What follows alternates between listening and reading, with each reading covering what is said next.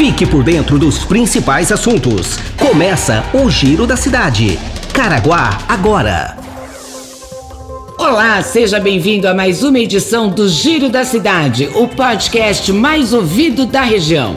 Nos próximos minutos você vai saber informações de utilidade pública de Caraguatatuba. Quer mandar sugestões? Encaminhe sua mensagem pelo e-mail jornalismo@caraguatatuba.sp.gov.br ou pelo WhatsApp 12 996 75 19 24. Está no ar o Giro da Cidade. O prefeito de Caraguatatuba, Aguilar Júnior, promoveu na tarde da última segunda-feira uma visita técnica na UPA Centro, que atualmente funciona como pronto atendimento 24 horas para a Covid-19.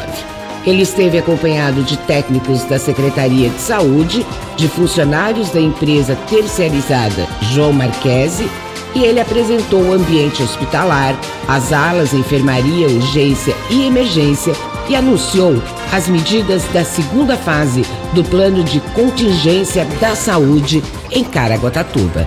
Vamos ouvir um pouco do que aconteceu nessa visita técnica. Primeiro, eu vou, diante das dificuldades de compreensão de algumas pessoas, eu vou aqui explicar. Nós fizemos um plano, plano de contingência, e ela possui fases. Então, nós tivemos a primeira fase e a segunda fase.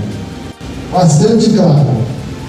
Depois, você vai aqui, presidente do Conselho de Saúde, ela tem na mão dela o plano de contingência que foi protocolado no Ministério Público, foi encaminhado para os serviços órgãos competentes. Depois, se vocês quiserem, ela pode, inclusive, explicar cada ponto do plano de contingência. Mas vamos lá. Aqui, primeira fase, a gente conta com a Santa Casa, com 39 leitos. Então nós criamos novos 39 leitos, sendo 7 UTI e 32 de isolamento. 7 UTI em respiradores e 32 de isolamento. Desses 32, 20 adulto e 12 pediátrico. Se puder, fique em casa. O prefeito Aguilar Júnior ainda faz a explicação sobre as vagas do hospital regional aqui de Caraguatatuba. Nós temos também uma outra retaguarda, que é o hospital regional. O hospital regional hoje ele tem capacidade para até 40 leitos de UTI, mas ele tem hoje 14 leitos de UTI. Eram 10, e aqui na sexta-feira da semana passada o Estado colocou mais 4. Isso eu tenho cobrado bastante do governador para que coloque os 40, né, que tenha os 40 o mais rápido possível. E tem, além disso, tem 14 leitos de isolamento, leitos de enfermaria, como nós temos aqui. Lembrando que esses leitos não são 100% de Caraguatatuba.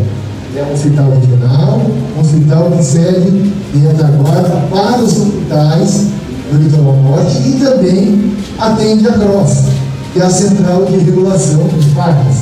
Ou seja, se o paciente estiver precisando de leito lá de São José dos Campos, e tiver vaga aqui, não tiver vaga lá, pode ser inserido na CROSS e esse paciente vai ser acolhido no Hospital Veterinário Caraguatatuba.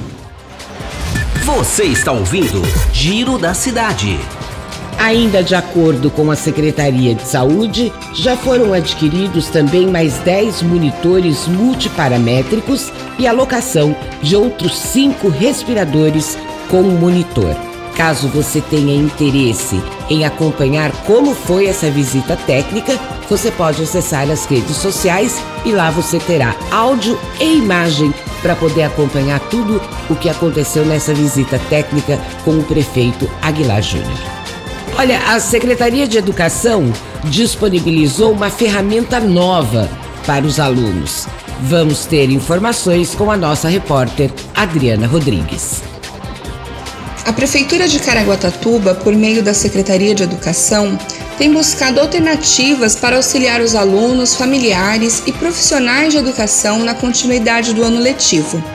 Esse tem sido um desafio para os educadores, já que não se poderia imaginar esse novo cenário de levar a metodologia educacional para o mundo online. Para isso, um trabalho em conjunto com o setor de informática educativa disponibilizou para as unidades o acesso a um conjunto de ferramentas gratuitas chamado G Suite for Education, onde a principal é o Google Sala de Aula. Além de permitir a disponibilização de conteúdos, a ferramenta possibilita interação entre os participantes e a realização de videoconferências. Buscando se adaptar às novas necessidades, o grupo de supervisores da educação infantil desenvolveu o projeto Eu Encanto, Tu Encantas, que utiliza as ferramentas digitais como forma de dar prosseguimento ao trabalho de formação continuada dos educadores.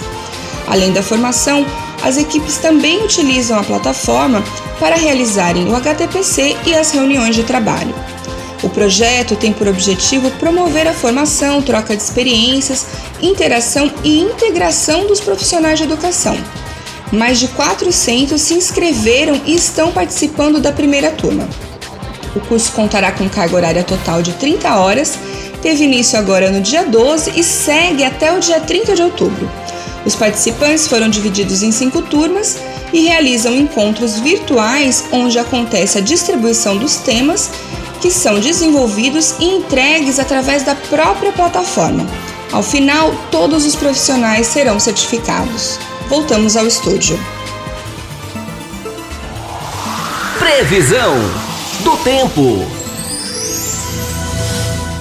O dia hoje fica parcialmente nublado com aberturas de sol durante o período. Temperaturas baixas, a mínima 14 graus e a máxima não ultrapassa os 23. A probabilidade de chuva é de apenas 5%. As informações são do Centro de Estudos Climáticos do INPE de Cachoeira Paulista. Se puder, fique em casa. Chegamos ao final de mais uma edição do Giro da Cidade de hoje. Muito obrigada pela sua companhia. Iniciamos a semana aí depois de um feriadão. Que você tenha uma ótima semana. Trabalhos técnicos de Edgar Schmidt. Muito obrigada. Nos encontramos amanhã. Um grande beijo e até lá. Este foi mais um Giro da Cidade. Caraguá agora.